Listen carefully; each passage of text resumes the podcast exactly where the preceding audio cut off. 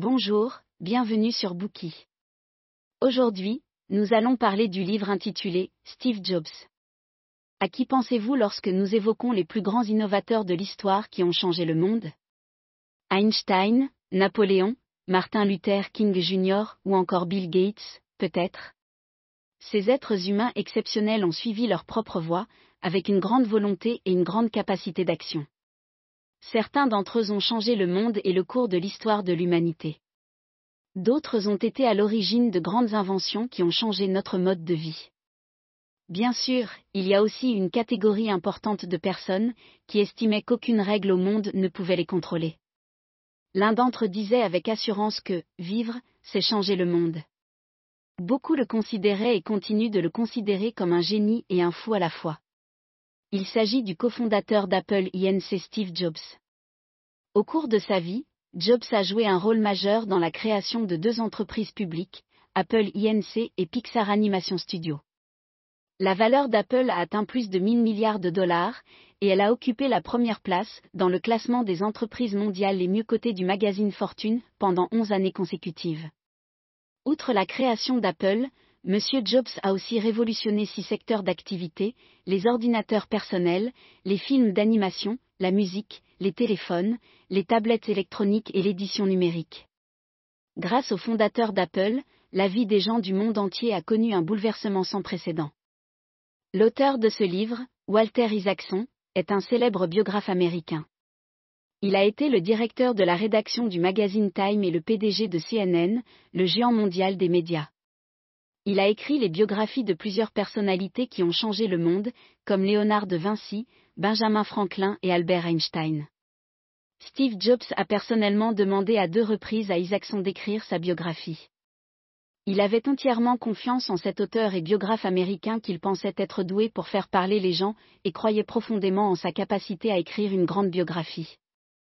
Pendant son travail, l'auteur a réalisé plus de 40 entretiens approfondis en face à face avec Jobs. Ce dernier était la majeure partie du temps une personne très discrète, mais il n'a fait preuve d'aucune réserve à l'égard du biographe. Isaacson a même été autorisé à interviewer librement plus de 100 personnes, dont des membres de la famille de Jobs, des amis, des collègues de travail, et même des concurrents et des ennemis. Cela l'a aidé à corroborer l'authenticité des événements relatés. Tout cela a permis de créer le livre Steve Jobs, tel que nous le connaissons aujourd'hui. Dans le bouquet d'aujourd'hui, nous allons vous présenter la vie légendaire de Jobs en trois parties. Premièrement, nous aborderons l'histoire de son génie et de sa folie. Deuxièmement, nous verrons comment il a été la clé de l'unicité d'Apple. Et enfin, nous dévoilerons la face cachée de Jobs. Première partie, l'émergence de son génie et de sa folie. Albert Einstein a dit un jour, n'importe quel imbécile intelligent peut rendre les choses plus grandes, plus complexes et plus violentes. Il faut une touche de génie, et beaucoup de courage, pour aller dans la direction opposée. Sans aucun doute, Steve Jobs était un génie parmi les génies. La mère biologique de Steve Jobs, Joanne, était issue d'une famille catholique d'origine allemande. Elle tomba amoureuse de Jean Daly, un Syrien musulman, mais son père s'opposa fortement à cette relation. Malgré cela, Joanne tomba enceinte à l'âge de 23 ans, et donna naissance à un petit garçon. Même si elle ne le désirait absolument pas, Joanne fut contrainte d'abandonner son bébé sous une pression intense. Plus tard, le garçon sera adopté par Paul et Clara Jobs. Le couple élèvera Steve Jobs comme son propre enfant, lui donnant tout son amour et sa tendresse. C'est à l'âge de 6 ou 7 ans que Steve Jobs apprit qu'il avait été adopté. Un jour, alors qu'il en discutait avec sa petite amie, celle-ci lui demanda d'un ton surpris, alors, ça veut dire que tes vrais parents ne voulaient pas de toi. Jobs, qui avait l'impression d'avoir été frappé par la foudre, courut confronter ses parents adoptifs. Ces derniers lui répondirent, Non, tu dois comprendre ce qu'il s'est passé. Nous t'avons spécialement choisi, toi et pas un autre. Comme ses parents adoptifs l'ont entouré de beaucoup d'amour et d'attention, Jobs a vu dans son abandon par ses propres parents et dans son adoption une opportunité qui l'avait rendu plus indépendant. Cependant, l'extrême désir de contrôle inhérent à sa personnalité pourrait provenir de son expérience d'enfant abandonné. L'insécurité profonde qui régnait dans son cœur le poussait à vouloir prendre le contrôle de tout ce qui l'entourait. À l'âge de 5 ans, Jobs et sa famille déménagèrent à Mountain View, une ville située dans la partie sud de la baie de San Francisco et à l'origine de la Silicon Valley. Deux facteurs ont façonné l'avenir de cette région.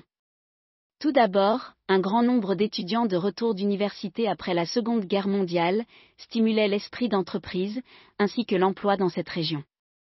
L'université de Stanford, qui était implantée dans ce lieu, y ouvrit un parc industriel. L'une des premières entreprises à s'y installer fut Hewlett Packard. Par la suite, Kodak et General Electric y emménagèrent aussi des centres de recherche technologique. À la fin des années 1960, diverses tendances culturelles convergeaient à San Francisco, et particulièrement dans la Silicon Valley. La révolution technologique prenait de l'ampleur avec le développement des entrepreneurs militaires, et divers investissements à risque virent également le jour. Puis vinrent les entreprises d'électronique, les fabricants de micropuces et les sociétés d'informatique. Par la suite, la sous-culture des hackers fit son apparition. Ces pirates modernes s'intéressaient de près à l'industrie électronique, et la plupart d'entre eux étaient des acteurs expérimentés de cette industrie. Inspirés par diverses idées et opportunités, presque tous les habitants de cet endroit rêvaient de devenir ingénieurs. Jobs se révéla doué dès son plus jeune âge et grandit dans un environnement créatif. Un jour, un ingénieur appelé Larry Lang remit à Jobs un kit, pouvant être utilisé pour assembler diverses radios. C'est à travers ce kit que Jobs découvrit les secrets de l'assemblage des téléviseurs, ce qui lui ouvrit les portes de l'innovation en électronique. Larry Lang fit également entrer Jobs dans le club des explorateurs de Hewlett Packard, où il pouvait analyser le processus de recherche de certaines nouvelles technologies. Un jour, Jobs eut le privilège de visiter un laboratoire d'holographie.